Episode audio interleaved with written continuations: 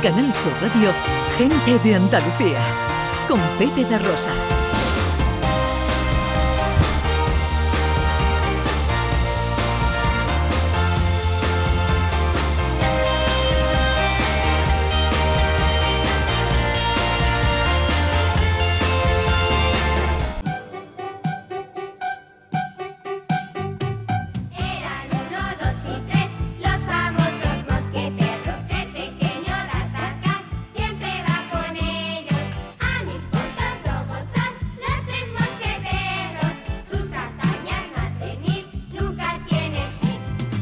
Pues sí, hoy también Domingo de Resurrección, segunda hora de paseo por Andalucía. Están aquí nuestros tres mosqueperros, aunque en honor a la verdad hay que decir que solo están dos. El tercero está al llegar. De camino, está de camino. Está con nosotros el profesor Carmona, profesor de nuevo, buenos días. Muy buenos días, con Eh, la música de resurrección. La música de resurrección en el circo musical, músicas de resurrección y en el tiempo para la filosofía, eh, simbología de este día. Claro, Raquel. claro que tenemos mucho. Es un día muy creativo también. Un día de energía para resucitar y muy con mucha creatividad. Lo hemos visto en los pueblos de Andalucía. Sí, señor, sí, señor. Bueno, enseguida llegará David Jiménez con sus vaivenes también de resurrección. Pero, ¿le parece que vayamos con el circo, profesor? Sí, señor. Vámonos ya.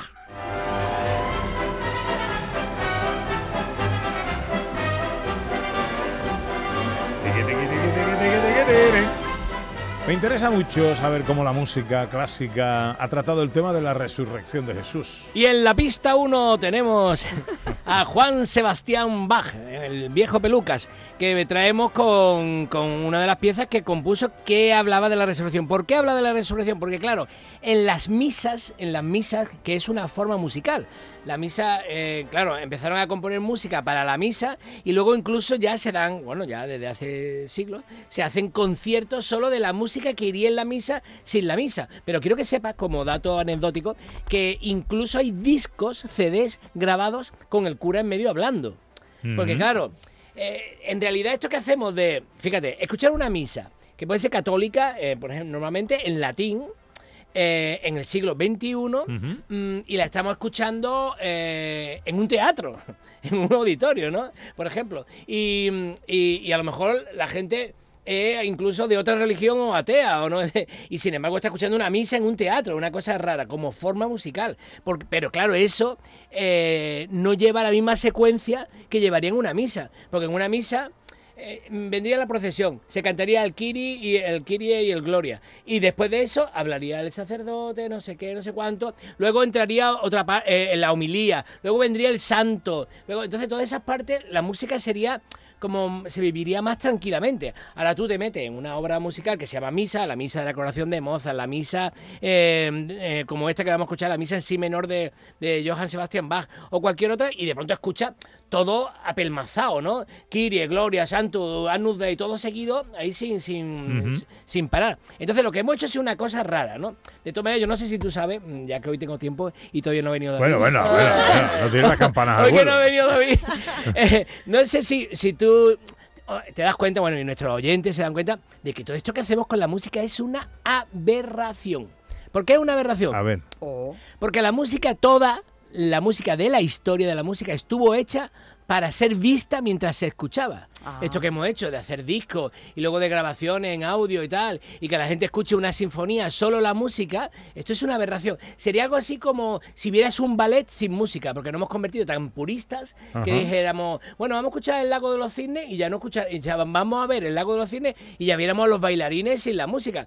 Entonces, escuchar un concierto con coro, orquesta o solo con orquesta, sin, sin, Sin ver a los ver músicos, a los músicos, tal. Eso, eh, eso Tú imagínate a Johann Sebastian Bach o a Beethoven que le dijera, un día puede ser que se escuche tu música.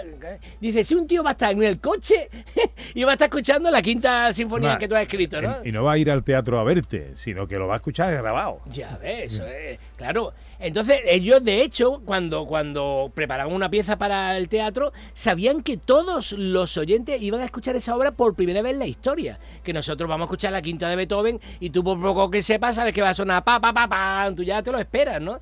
Imagínate lo que es eso, es un cambio revolucionario. Y entonces ya eso aplicado a la música sacra, pues mucho más. Imagínate la pasión según San Mateo, pues en alemán, que se canta en iglesias luteranas protestantes. Y ahora lo escuchas en un teatro, no te enteras de lo que estás diciendo. Y además eh, la escucha un tío que puede ser ateo o de otra iglesia, otra religión, como católico. Tal. Entonces, Bueno, todo vamos- esto que hacemos es muy raro. Venga, pues. Pero igual todo para explicarte, claro, para explicarte que eh, entonces una de las grandes obras de Bach que ya la hizo, fíjate, ya Bach tenía, tuvo ahí una visión histórica, ya la hizo sabiendo que eso no se podía tocar en la misa, porque solo su misa sola dura casi una hora cincuenta.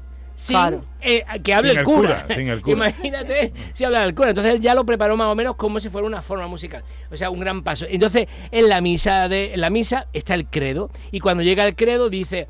Y mm, eh, nació de Santa María la Virgen, murió eh, y tal. Y luego dice, y resucitó al tercer día.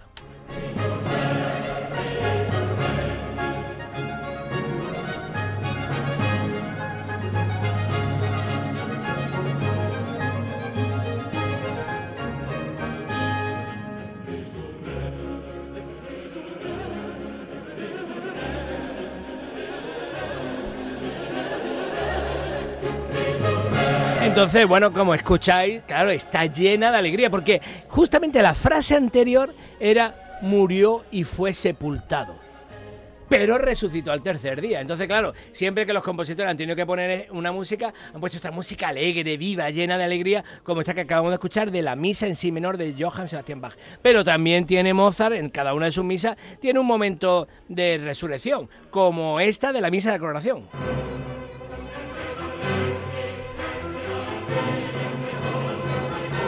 Y ves que el texto está diciendo, y resucitó al tercer día según dijo la escritura. Y ascendió a los cielos. Y si escucháis bien la música, veréis que asciende y desciende.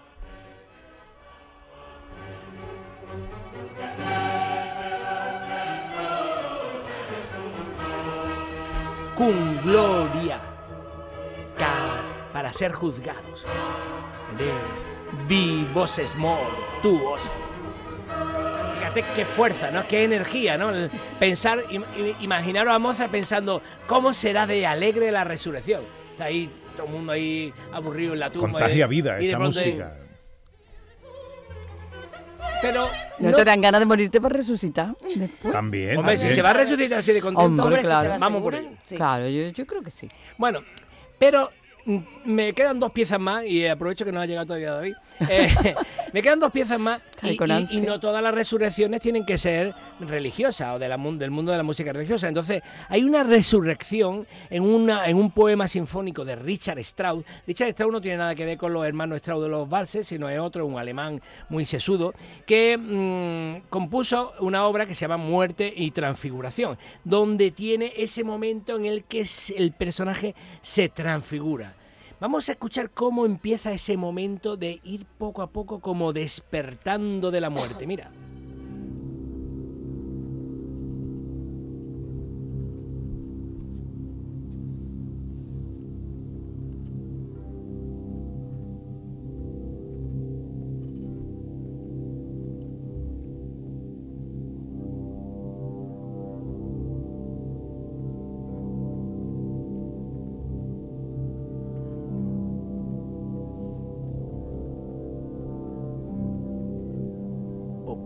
Poquito poco a poco, el despertar.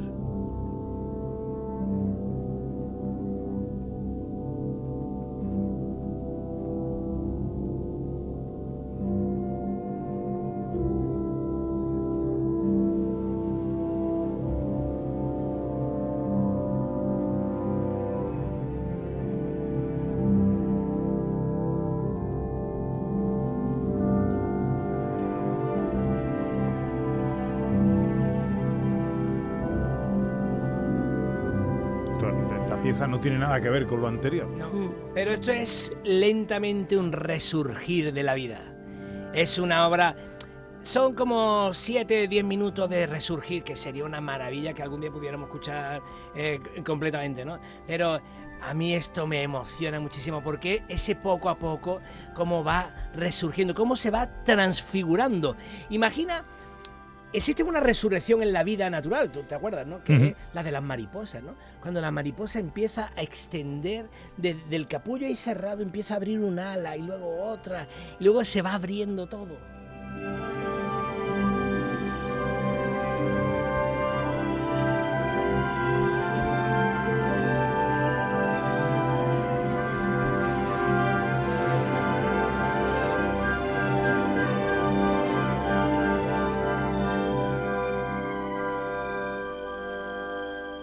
Tema con las trompas.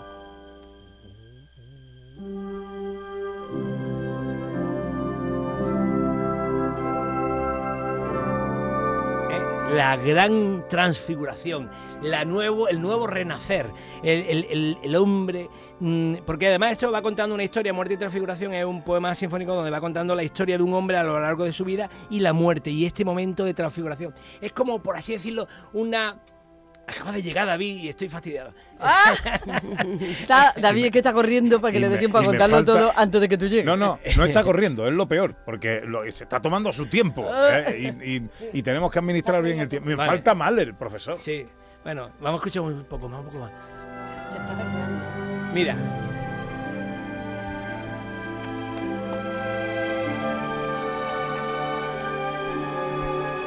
Bien, entonces es la transfiguración. Es algo, yo, yo creo que es algo más bello incluso que la, que la resurrección, porque la resurrección es como si fuera el cuerpo, pero esto es que te transformas en una energía nueva. Todo el que ha caído, todo lo que ha muerto, renace en algún espacio infinito, como este de la música de Richard Strauss.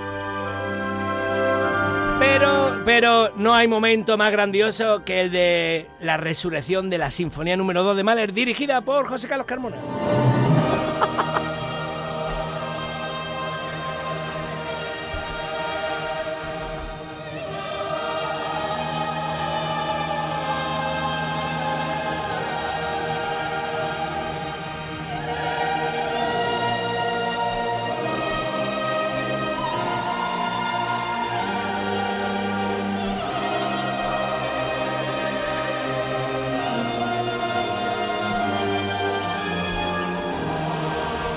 Se puede hablar de resurrección sin Mahler, ¿eh?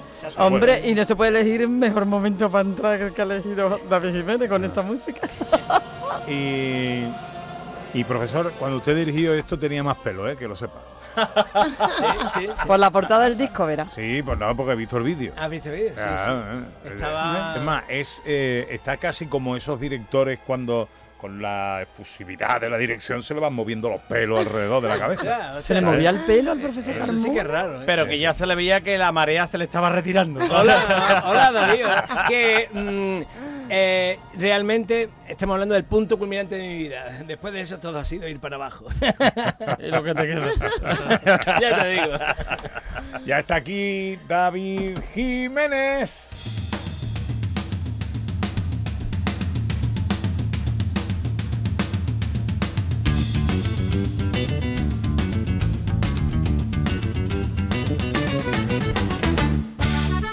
¿Qué tal, David? ¿Cómo estás? Pues eh, ni canto ni nada, ¿no? Resucitado está, Eh, está Pues resucitado. claro, he llegado tarde, pero es que- Llevaba semanas sin venir, casi meses.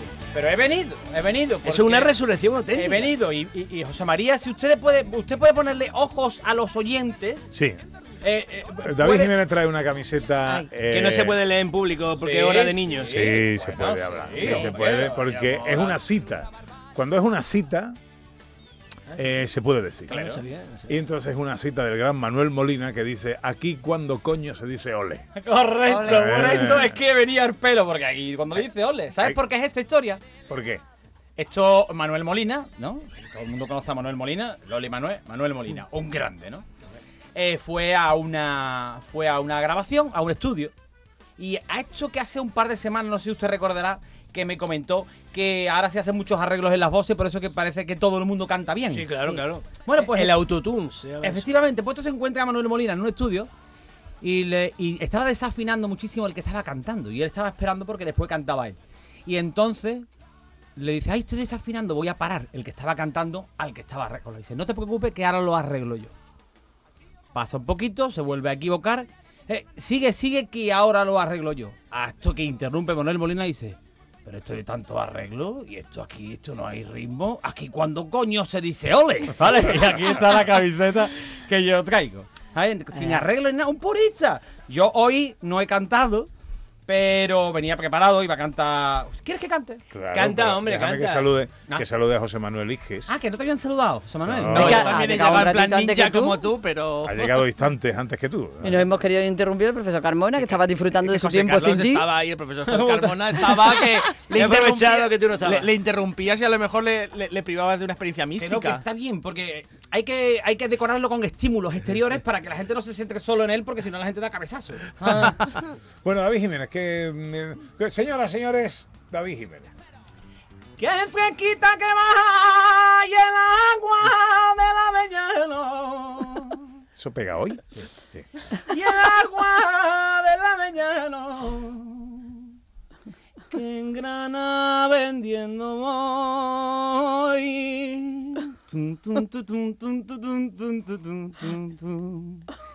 Al pie de Neralife, en los mares del barro.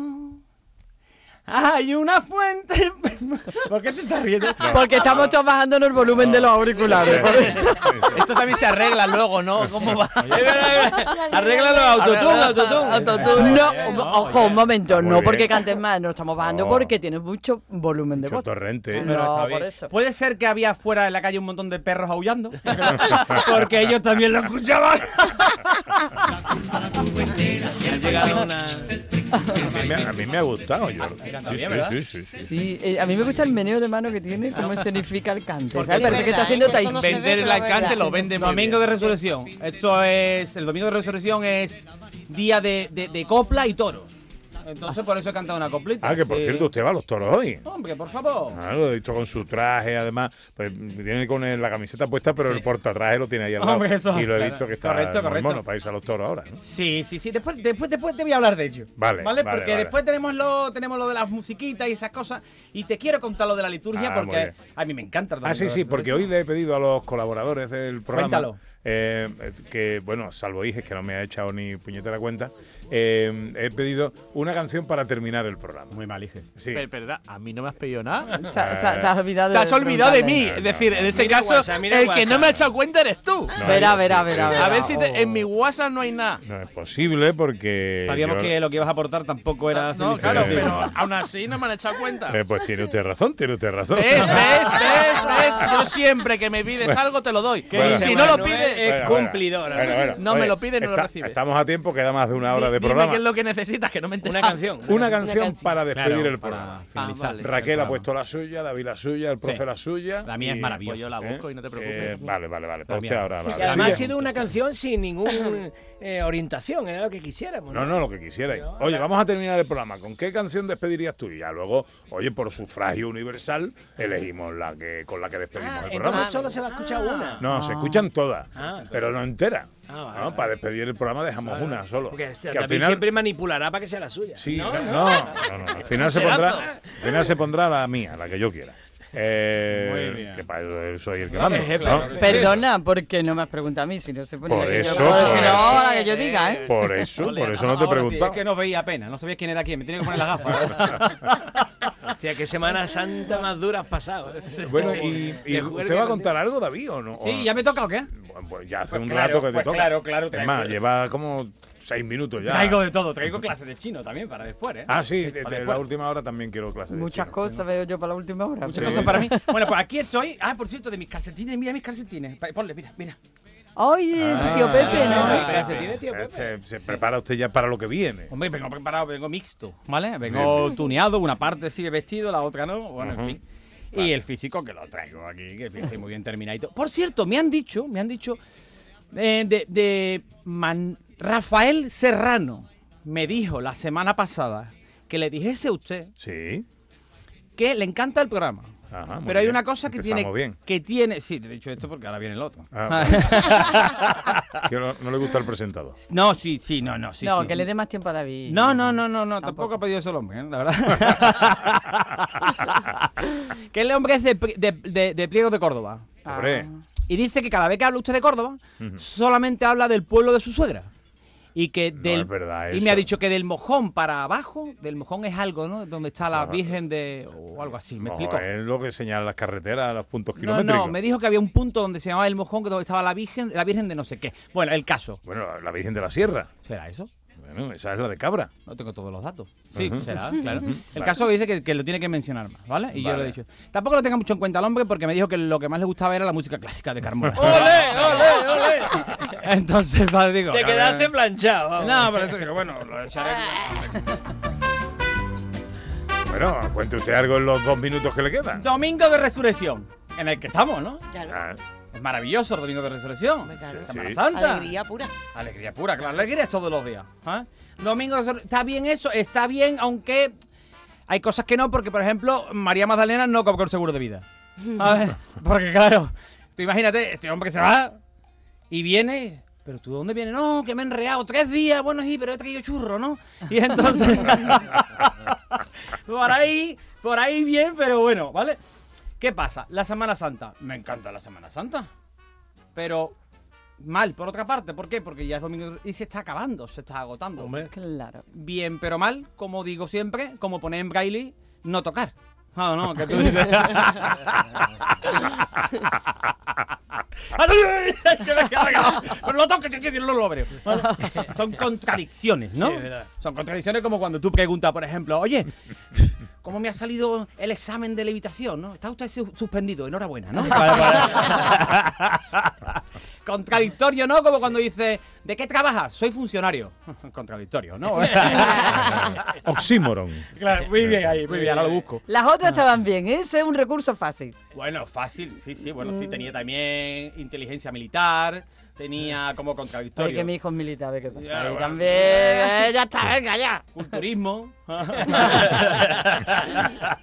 Hay cosas contradictorias. ¿Por qué se llamará culturismo a levantar pesas? Todavía se está riendo el nota dije. ese y el que Sí, le puso ¿verdad? al champú ese íntimo de las mujeres chili también se está riendo todavía.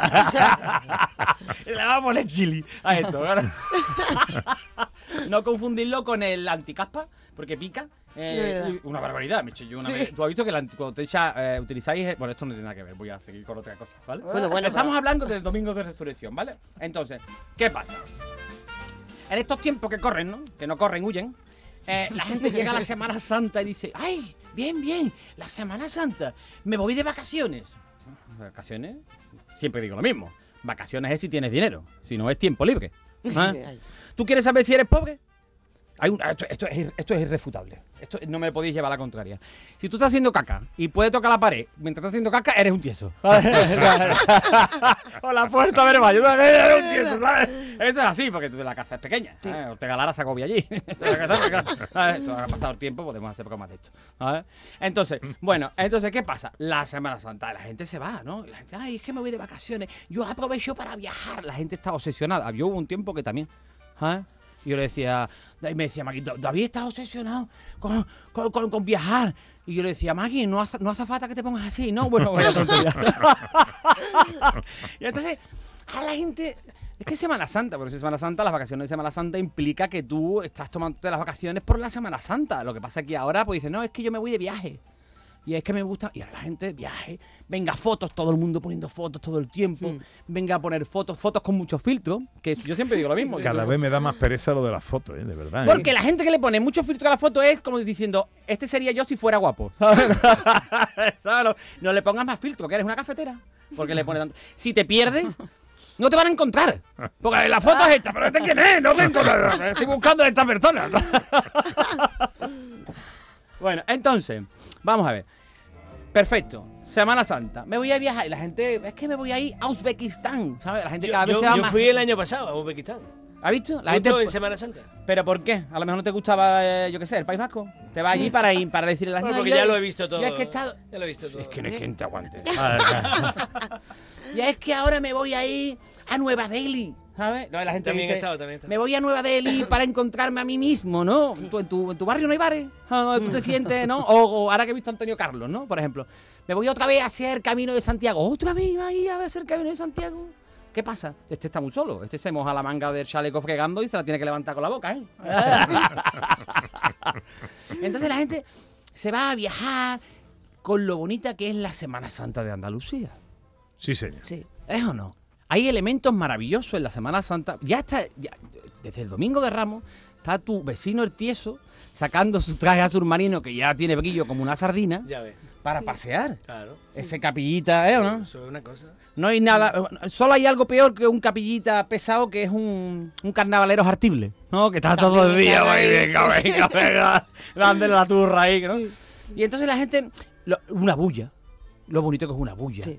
¿eh? La gente ahí, pero la gente pasa por donde tú estás, un momento incómodo. Sí, pero es la emoción esa de competir por el huequito. Ay, y ay, está ay. ahí, eso tiene Pero es emoción. incómodo, como encontrarte a lo mejor en el endocrino, tu endocrino en el McDonald's, ¿no? ¿Qué aquí, cabeza? Digo, yo qué sé, ¿sabes? Eh, yo qué sé, ese momentazo, dice, porque que te toque la lotería está bien. Que te toque la lotería está bien.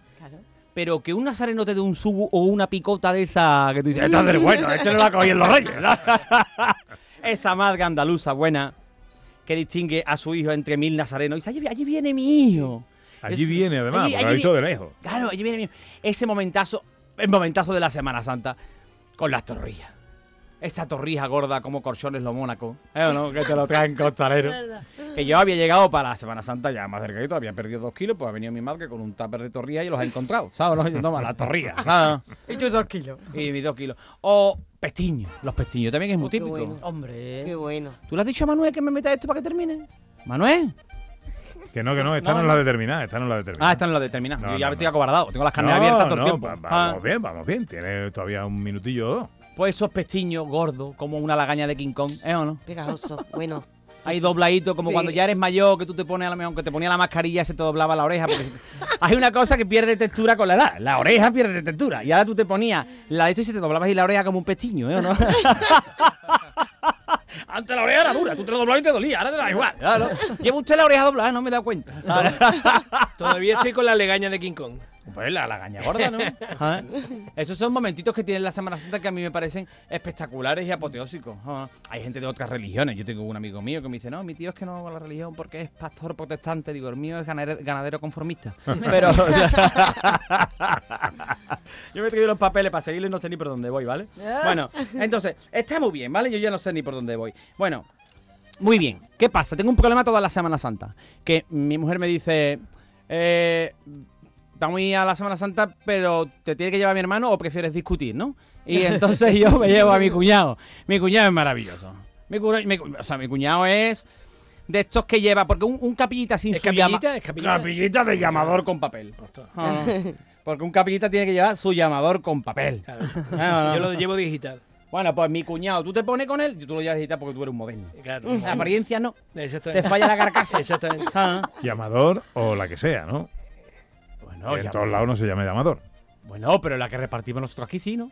En Sí, Sevilla, En ¿sí? Sevilla. Ah, estaba yo confundido. Yo creía que era en toda Andalucía. No, en Ah. alguna, en Ah, en algunas vale. provincias sí, en otras no. Hay que, hay que viajar más, David. Claro. Si es que yo fui a ver. Tanto en Nueva Delhi, tanto en Nueva Delhi. En Semana Santa no, ningún sevillano sale de Sevilla. ¿eh? va, Ninguno. qué ¿Quién va. a ir a ver la Semana Santa de Málaga un sevillano? ¿Eso? No, no, no. no, Yo he ido. sale, sí. Muy bien, ole, Ana. Sí, no, bueno, sí salen los sevillanos y eso, vamos, no, no seamos localistas, pero los sevillanos están en matar las cañas ya. Así.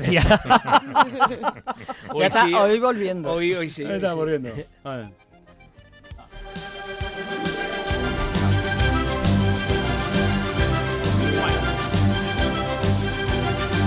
Mi cuñado es el intenso de la Semana Santa. Mi cuñado se conoce todas las marchas. ese ya se sabe el nombre de la novia del corneta. ¿Sabes?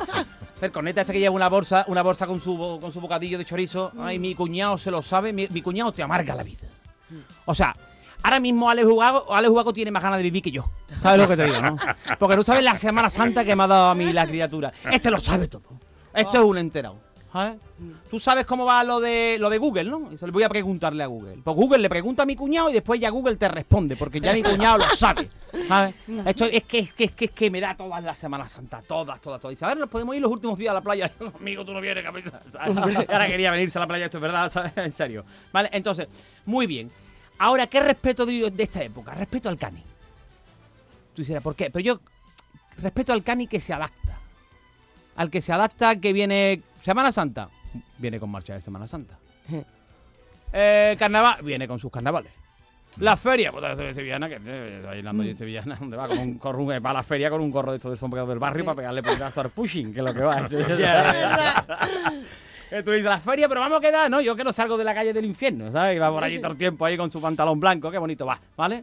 Entonces, el cani ese lo respeto, porque se adapta. Va con su León amarillo, tú tienes un Seat León amarillo, en la casa ya te hacen un tatuaje con una letra china detrás de la oreja. Ah, no, nada más que tú te llevas un Seat León, te hacen el tatuaje, En la casa sea, ¿no? En la casa sea, te, pues, te vaya un Seat León amarillo, pues venga usted que viene gratis un tatuaje. Toma usted unos tapacubos para el carro de la compra del Mercadona, que yo sé que esto lo va a llevar usted bien. Un beso para la SEA. y tú le pones Yeray, ¿sabes? Tú le pones a tu hijo Yeray nada más que nace, ya la primera letra de- del Seat León te la pagan ellos. ¿sabes? O sea que eso es así, ¿sabes? Va a ser abuelo pronto, esas cosas que tiene, ¿vale? Te Ya va a ver abuelo Geray, Jessica y esas cosas. Yo siempre lo digo, vamos a ver al abuelo Yeray, ¿eh? no que me roba, ¿no? Qué raro. Entonces, a ese lo respeto, pero a mí el que me viene ahora en Semana Santa, con, la- con, lo- con las ventanas abiertas a todo lo que da, no, es que vengo escuchando Rosalía. Mm, papá, has escuchado Saoko, has escuchado la, la última, ¿no? Que cantó Rosalía, la de El himno del Barcelona, ¿la habéis escuchado? Que canta Rosalía el himno del Barcelona, ¿por qué? Pues No sé, pero desde entonces no gana el Barcelona. ¿no? Bueno, pues le ha puesto, le puso el himno ahí cantado por Rosalía. Lamentable. ¿Sabes? Le digo el otro día yo, Siri, ponme Rosalía y dice, vale, pero te pone los cascos cabeza. ¿sabes?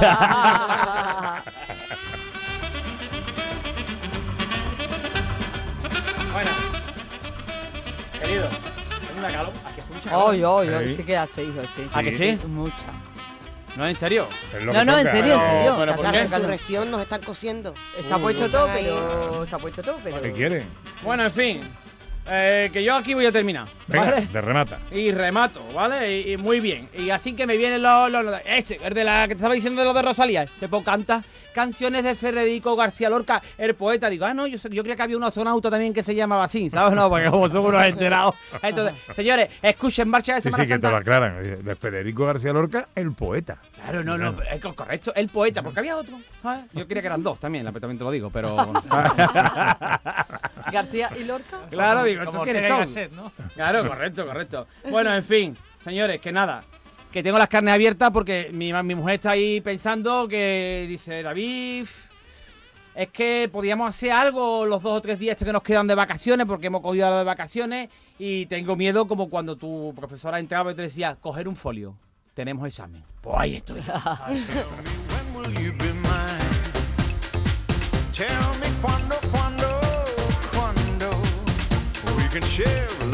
Bueno, los vaivenes de David Jiménez y su Semana Santa. Abrimos la ventana ahora para que se refresque un poquito.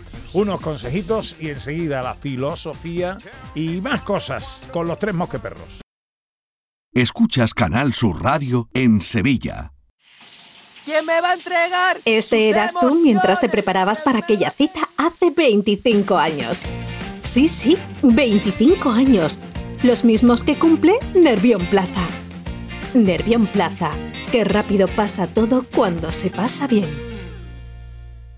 ¿Buscas vender tu vivienda? En Housing Inmobiliaria revolucionamos la forma de vender viviendas en Sevilla. La clave de nuestro éxito consiste en invertir en la vivienda para explotar al máximo su potencial, realizando distintas actuaciones sin coste para el propietario, en función de su estado y situación que garantizarán la venta de la vivienda en un tiempo récord. Sí, sí, has oído bien, sin coste para el propietario. Housing, otro concepto inmobiliario.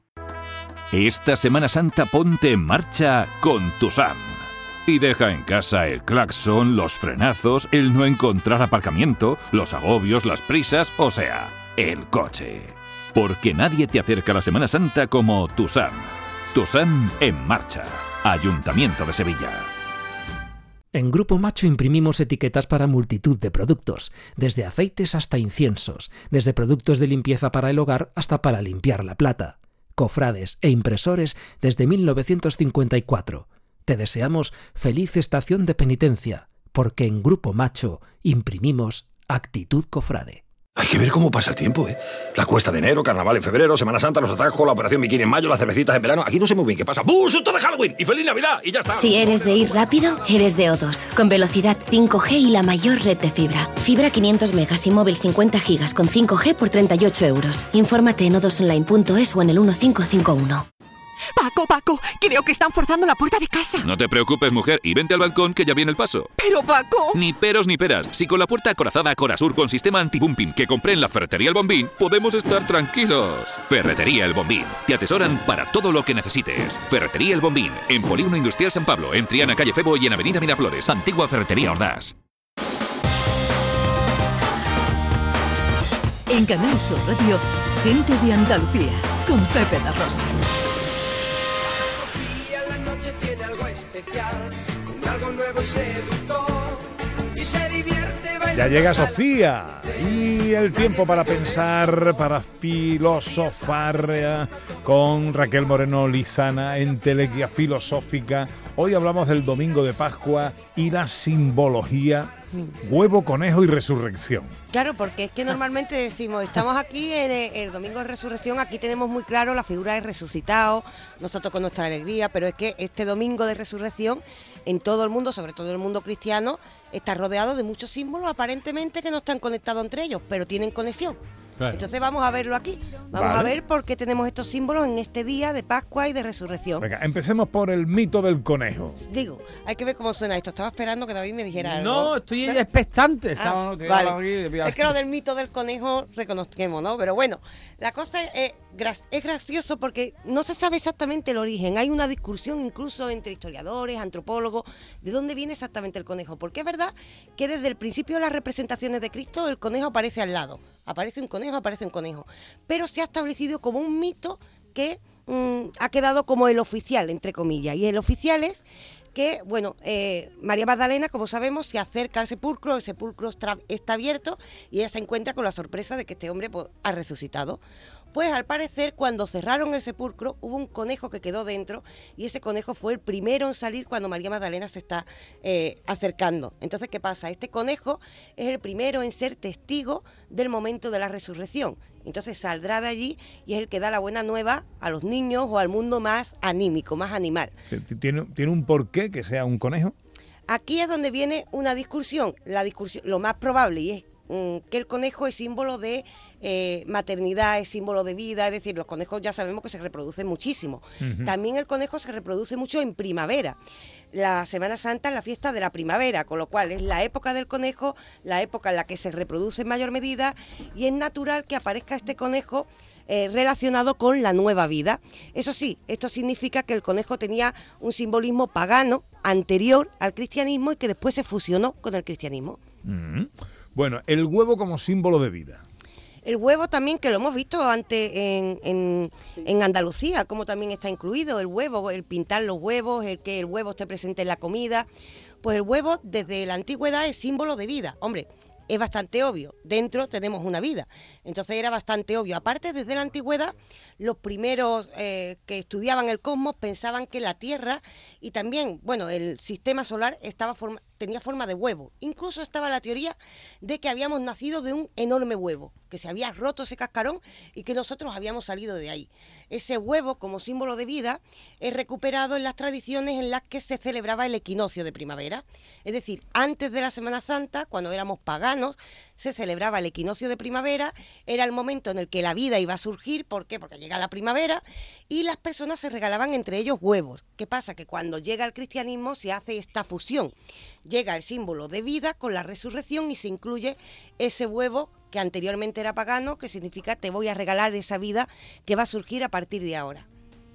Aquí es donde tenemos este, bueno, esta simbología que por cierto, aquí hay que unir una cosa, el huevo con el conejo, también lo hemos señalado aquí, porque una cosa que se han preguntado muchos muchos expertos Sí. es que mm, los conejos no nacen de los huevos. Y es verdad que hemos visto representaciones, sobre todo en América ¿no? y en el mundo protestante, en el que aparece el huevo de Pascua eh, en las manos del conejo. Entonces, ¿qué relación tiene esto? Lo único que sabemos hasta ahora es que realmente los dos simbolizan la misma cosa, es la fertilidad, es la vida y que desde el principio de la historia, por algún motivo, aparecían liebres pintadas al lado de Jesús. También hay gente que decía que era porque, como tenían las orejas grandes, escuchaban mejor la palabra de Dios. Quieres hablar también del cirio pascual. Claro, para acabar, porque es cierto que todos estos símbolos están presentes, pero se han quedado un poquito olvidados en nuestra cultura. Y en la cultura católica, en la nuestra, el que ha quedado como símbolo de resurrección realmente es el cirio pascual. Es un cirio que tiene la luz y aparte tiene el símbolo del alfa y la omega. El alfa y la omega son la primera y la última letra del alfabeto griego. Esto significa que Jesús es el principio y el final y esa luz es el, el símbolo de la nueva vida. Es decir, al final todos estos símbolos que nos han quedado, todos nos dicen algo. Y es que es el momento del resurgir de la nueva vida.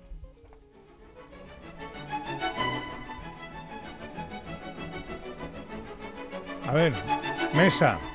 Eh, yo también, cuando me pego una juerga, también me tardo tres días en resucitar. Claro. Esa es mi aportación. Vamos, que te cuesta un huevo. Está todo hilado. Después de de vamos, conejito. El plan tiene, el plan tiene fisura por donde lo coja. Porque tú dices, bueno, soy el todopoderoso. Voy a resucitar un domingo para irme el lunes a trabajar. Resucita el viernes, ¿no? ¿Qué? no lo veo. Y hasta aquí mi aportación. Pues, profesor, ¿quiere usted mejorar esto? Es, es muy complicado. Mejorar, empeorarlo está chupado, venga. No, pero ha- han estado bien los símbolos, ¿verdad? Pero nos pasamos la vida encontrando en la Navidad símbolo de la luz, de resurrección siempre, el símbolo de no sé qué. Bueno, aceptemos las cosas como son. Bueno, es que el ser humano tiene una mente simbólica, es decir, el lenguaje que estás No usando la- ahora no- mismo no la has mejorado, ¿eh? son símbolos. Bueno, yo le he dado un giro, un Es giro. un porque la, la- la idea es, mm, ¿por qué tanta analogía, no? Cuando la realidad de por sí ya es bella, ¿no? O sea, llega la primavera, muy bien, pues, eh, y venga, y los campos relucen de flores, pues estupendo. ¿Por qué hace falta un símbolo y tal y cual? ¿Será para cobrarnos impuestos? Eh, no sé. todo va O sea, enfocado a eso. No, no, no idea. Lo que ocurre. Lo digo porque, claro, la iglesia, Eh, lo que eh, ella ha dicho, la iglesia aprovecha los antiguos Mm. símbolos eh, paganos para no sé, pero siempre nos está metiendo símbolos como que no fuéramos capaces de pensar con la realidad. Es que siempre no hemos tenido capaces, que capaces de pensar con no un somos- símbolo. el- la mente humana es una mente simbólica. Eh, los números son símbolos, las palabras son símbolos. Nosotros para comunicarnos con el mundo y para entenderlo hacemos representaciones de la realidad. Los átomos no los vemos, no vemos átomos, vemos objetos y eso ya es una representación y tenemos la mente simbólica y es el modo Sí, de pero se comunicarse ha del ser humano. entendido que eso era antiguamente porque la gente era muy torpe y entonces había que ponerle pequeños símbolos de mira y esto es la vida que renace Uy, de uy, nuevo y tal. Pero ya lo sabemos, ¿no? Ya sabemos cómo funciona todo, ¿no? ¿Tú has puesto incienso aquí antes o algo? Más cosas. Me han pedido mi opinión, me han pedido. pues, No, no, sí. Pero tampoco hay que darla siempre. Tú la pides, mira, pues hoy no me he traído. pearly white. Just a jackknife. Bueno, el profesor hoy no trae respuestas de la Real Academia, pero sí nos trae una recomendación literaria. Bueno, lo tengo porque es un día especial, ¿no? El día... Y, y todo esto de lo que estamos hablando precisamente tiene que ver con la cultura, ¿no? Con nuestra cultura, porque ya sabéis que mientras que nosotros estamos aquí celebrando el Día de la Resurrección, eh, los chinos no tienen ni idea de que estamos haciendo esto, ¿no? Y están en otra... Y los indonesios y los filipinos y, los, y me- y medio mundo está haciendo otras cosas, o a lo mejor está celebrando otras cosas, ¿no? En mi barrio hay un chino que está de vacaciones por Semana Santa. Eso, o sea, que te lo digo para que Están integradísimos. Estas necesidades son, son camaleones. Pero No, no, vacaciones o sea o que- tiempo libre, porque tú lo has matizado antes, David, por favor, sé preciso con tu Por propio lenguaje. Sé preciso contigo mismo. No, no, pero es que el comentario de que los chinos no saben que estamos nosotros en Semana Santa. Sí lo Vale. saben. Entonces os traigo un libro, os traigo un libro... cierto, en la última hora tendremos un, un curso de chino, ¿eh? una nueva lección de chino del curso de. David Jiménez. Muy bien. Entonces, bueno, eh, hablando de eso eh, y hablando de David Jiménez, eh, traigo un libro que se llama Las personas más raras del mundo. ¿Y qué ha pasado? ¿Y yo por qué Ea. estoy ahí? Tú sabes que tú estás en el mundo porque no pasas lista, ¿no? A mí me estás contando. Que los extraterrestres no vienen porque creen que ya estuvieron y se mira si hay, hay uno. Creen que tú estabas, que, sabes que te dejaron aquí. Es muy interesante este libro porque mm, es un ensayo, es una reflexión, se podría decir sociológica, psicológica, filosófica, sobre cómo en realidad lo que a nosotros nos parece normal ser occidental y nuestras cosas, aunque mm, los andaluces eh, hemos hecho esta semana cosas muy raritas, la verdad es que muy raritas. Tú escuchas a una saeta y dices, qué cosa más curiosa, ¿no? Más- más- lo decíamos la semana pasada, cosa más rara, ¿no? Más, mm, ese quejío, ese...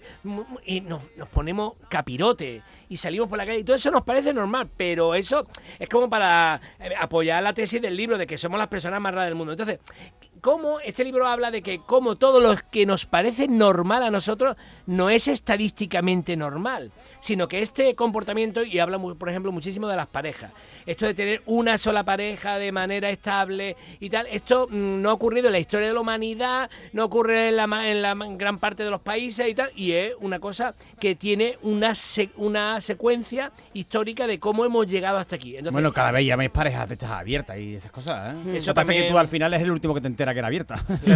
Ajá, que era abierta. Entonces, eh, si queremos conocer un ensayo audaz realmente sobre cómo la, la coevolución de la psicología y de la cultura creó la peculiarmente occidental que ha moldeado el- profundamente el mundo moderno, hay que leer este libro que se llama la persona más, Las personas más raras del mundo y como subtítulo se, se llama Cómo Occidente llegó a ser psicológicamente peculiar y particularmente próspero, porque también habla de cómo surgió el, el Y es un libro de Joseph Henry que eh, me he leído, en- he tardado mucho porque es un libro grande, me he leído en estos últimos meses. Pues raro, ¿eh? que- Porque son de esos que te bebes. Por lo que has contado. yo me lo bebo, me- es un libro interesantísimo de antropología y tal, de verdad. La per- las personas más raras del mundo explora cómo la cultura, la institución y la psicología se moldean mutuamente y lo que esto significa tanto para saber quiénes somos como individuos como para las fuerzas sociales, políticas y económicas a gran escala que impulsan la historia. Perdona mi curiosidad, pero quisiera conocer cada detalle de tu intimidad. Me dijo el señor que comenté al principio, ¿no? Rafael Serrano. Y me dice, se nota que sois como una familia, ¿eh? Tú eres el cuñado, ¿sabes? Bueno, tradiciones peculiares en Domingo de. Resurrección. Pues mira, una que... Alguna hemos comentado antes. Sí, No, sí, sí. no y oigo algunas a Ana Carvajal. Algunas me han recordado a lo que traigo, pero voy a destacar la primera, una que alude a la primavera, porque realmente todo esto era la fiesta de la primavera en otros lugares. Y es cierto que sabéis que existe lo del lenguaje de las flores, ¿no? Pues hay una fiesta todavía en Andalucía, en la Alpujarra, en la que todavía nos comportamos haciendo alusión a ese lenguaje de la flor. Y es que en la fiesta de la primavera, en el domingo de resurrección, es la fecha para buscar el amor. Es como una especie de San Valentín, en la que los jóvenes pues le ponen flores a las jóvenes y hay un lenguaje de, la- de las flores que es bastante curioso, en el que a las chicas guapas, por ejemplo, una chica que te interesa, pues le pone eh, ramas de cintas azules y blancas, a las chicas que no te interesa, pues le ponen ortigas, también esto es un poquito de guasa, Po, que no le pongan nada. Claro, a las altivas se le ponen espinas, a las viudas se le ponen ramos de sauce y de musgos y se va haciendo así, pues desde la antigüedad pues existía esta costumbre de que en el domingo de Ramos se buscaba pareja y se buscaba pareja pues dejando mensajes con las flores debajo de la ventana y de ahí antes, porque los tiempos han cambiado, pues salía algún matrimonio. Ahora Tinder lo ha solucionado todo. Claro, ahora ya esto Hombre, pues claro, ha quedado... Pero estaría bien que en Tinder hubiera un código de flores o algo así. Sí, sí, O sea que el que todavía siga esa línea viene al vivero y se cree que hay una orgía allí, ¿no? En, en Durcal, si el mozo le ponía laurel, ah, eh, significa que la quería ver. Sí, sí, Ah. y si le ponía az- azar, que se quería casar. Que se quería casar. Sí. O sea, si le ponía laurel, la quería ver. Y mm, para lo otro que ponía. un Bueno, la quería ver, ahí laurel, queda, ¿no? Ahí queda. La quería ver, el laurel. Azar para casarse. Laurel para echar rato. Sí, sí, yo lo Ahí, entiendo así, ¿eh? Los veganos están, han acabado con las tradiciones, pues van por la puerta y tal, y han puesto un picoteo. Pero esta costumbre que al final esto aludía a esta fecha como símbolo de la primavera y de la fertilidad. Pero claro, todo esto se ha perdido porque nos hemos convertido, bueno, en lo que ha dicho antes. Cuéntame rápidamente. La- fertilidad, no, la de la quema puede- de Judas en la Sierra de las Nieves. Digo, la quema de Judas, que esto se hace mucho por el norte, por aquí se hace menos, pero sí es verdad que llegó hasta Málaga a través de un eh, sacerdote sacerdote que era precisamente del País Vasco y claro, trajo esta costumbre que lleva un siglo más o menos aquí, y es que cuando llega el domingo de resurrección se coge una figura enorme, se llena también de petardos, se quema, esa figura es Judas y se está quemando lo último negativo para dar paso de nuevo a, Mm. a la alegría y a la vida. Se termina con petardos después de quemar este O especie sea, de San Juan, pero que es Judas. El cristianismo sí, es todo amor. Se hace en muchos pueblos de Andalucía esa tradición de la ¿sí? quema de los judas. Sí, bueno, de hecho en al- de algunos hablamos, porque en algunos se hace al principio de la Semana Santa, hablamos la semana pasada. Que la gente no se lo cree y siempre terminan preguntándole, ¿de verdad? ¿No me engaña? ¿Me lo juzga? ¿Me lo juzga? ¡Oh! Por favor. Madre mía. Estamos a final de la temporada prácticamente. Sí, sí, se, sí, se ya, perdonan no. estas cosas. Ah. Una serie, profesor. Bueno, mira qué inteligente soy, que he traído como percha de, las, de, la, de la resurrección. ¿Cómo hila el profesor? Exactamente, como por hilo, favor. como hilo. Pues en el Día de la Resurrección hay que hablar de una serie de zombies. Bien, Claro, bien, claro. bien, bien. Porque, hombre, en realidad los zombies son los resucitados, ¿no? Claro, claro, permanente, ¿no? Yo, yo lo veo así. Lo Y entonces, bueno, ah, es que hay una serie de la que está todo el mundo hablando, que está basada en un videojuego, que es The Last of Us. Para que te has cagado una aceituna. Perdón. ¿Para qué seguir? Tú no has visto el mundo. No lo entiendes. Sigues por tu familia. ¿Yo no soy tu familia? No. Eres mercancía. Uh, bueno, pues esto es que ha habido una apocalipsis zombie. eh, ha acabado con la gran parte, gran parte del mundo y solo se han quedado unos pequeños reductos que más o menos se mantienen. Y tenemos ahí a nuestro protagonista, que es Pedro Pascal. ¿Sabes quién es Pedro Pascal? El policía de que salía en otra serie, ¿no? La, la policía, eh, el policía americano. De Pablo Escobar. eh, de Pablo Escobar, ¿te acuerdas? Sí, Ese, sí, ese sí. que tiene El bigotito. Ah, vale, El vale. Que por supuesto también es el de la serie de Mandalorian, Correcto, efectivamente. correcto, Que, está ahora, vamos, que tiene un éxito. Está muy de moda. Sí, Está sí, muy sí. de moda. Pedro Pascal. Entonces, Pedro Pascal está ahí mm, y tiene. Está encargado de escoltar a una adolescente que se llama Ellie. Y a través de los Estados Unidos, ya en esta época posapocalíptica, donde, claro, atacan los zombies y tal. Y realmente una serie que está teniendo un éxito brutal, que estaba basado en un videojuego. ¿Tú sabes algo de este videojuego, José Manuel? No, quien lo sabe es mi mujer, que ella es una forofa de los videojuegos y de, de Ah, hecho bueno. cuando nos conocimos ella me hablaba de este videojuego. ¿Podemos llamarla? Sí, ¿Tú crees que nos coge al teléfono? La llamamos. Y, no, pero está muy bien la serie. Debe decir que está muy bien porque un poco, bueno, no, no es el zombie típico, ¿no? Es a través de- de- del mundo vegetal, ¿no? Donde se contagia, ¿no? Cuéntenlo, Carmona, por No, favor. no, cuéntalo tú. No, no, no, perdona. Invade la Como- sección de Carmen. No, como había un silencio ahí incómodo, digo, ya voy a meterlo. Yo tenía aportaciones de los zombies, como, yo qué sé, cuando se muera alguien a los No me llaman a mí la atención los zombies, oye. Nada, nada de zombies, nada, nada. Te, te voy a explicar cuál ha A sido el truco de los zombies. sí. Y que además sustituye el placer eh, oculto de muchísimos norteamericanos. Es poder dispararle a una persona sin mala conciencia. Vaya, bien Eso, visto. entonces ha habido dos grandes elementos a lo largo de la historia del cine, que es los nazis y los zombies.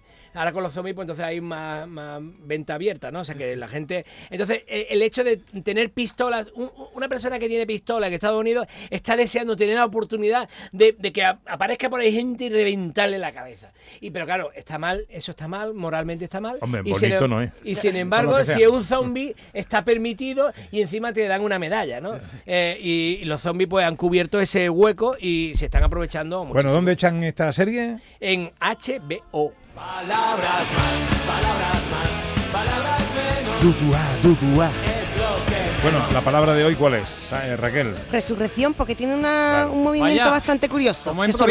Qué sorpresa, ¿eh? Qué Sí, sí, sí, sorpresa. sí. Es que, ¿sabéis que en el Antiguo Testamento al principio se escribió en griego, después se pasó a- al latín, entonces hay varias traducciones y al principio se utilizaba una palabra griego que era anastasis, que es no muerte, porque no existía exactamente el concepto de resurrección como nosotros nos referimos. ¿Qué pasa? Que después, con los siglos, pasamos al latín y cuando vamos a traducir decimos, claro, si le llamo el, re- el, que ha vuelto, parecía el revenance, que también se hablaba de los, eh, no zombies, pero sí de los vampiros. Entonces, a partir de ahí, cogimos un concepto creado, que es el concepto resurrección, que es el que se levanta, es decir, el que levanta su cuerpo de la tumba o el que eh, hace surgir de nuevo la vida. Es decir, es un concepto inventado para esto, para este día. Ah. mm. Bueno, pues. El que se levanta. El que se levanta. El que se levanta, el levanta lo nuevo a la vida. Sí.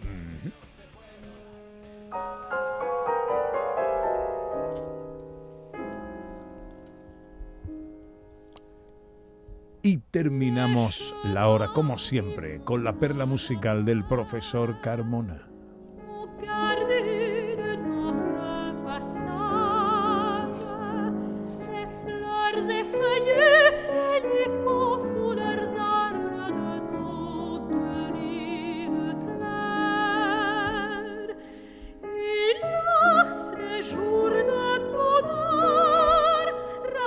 Bueno, me ha parecido una canción muy bonita para comenzar esta primavera, ¿no? Y la canción dice, los caminos que van al mar mantuvieron de nuestro paso flores, hojas y eco bajo sus árboles, de nuestras dos risas claras, alegrías radiantes voladas. Caminos de mi amor, siempre te estoy buscando.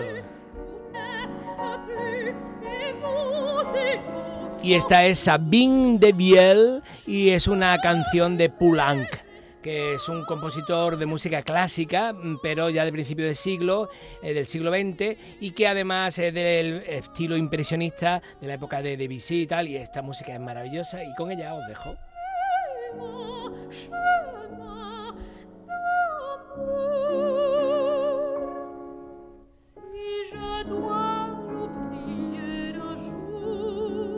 Con la música de Debussy. Sí. De Debussy.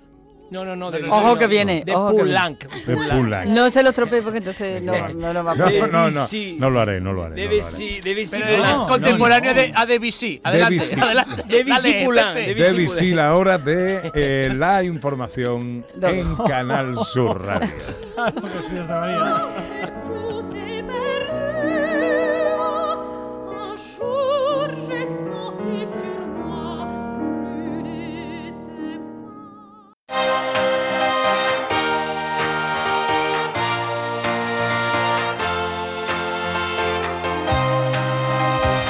Canal Sur Radio, Gente de Andalucía, con Pepe da Rosa.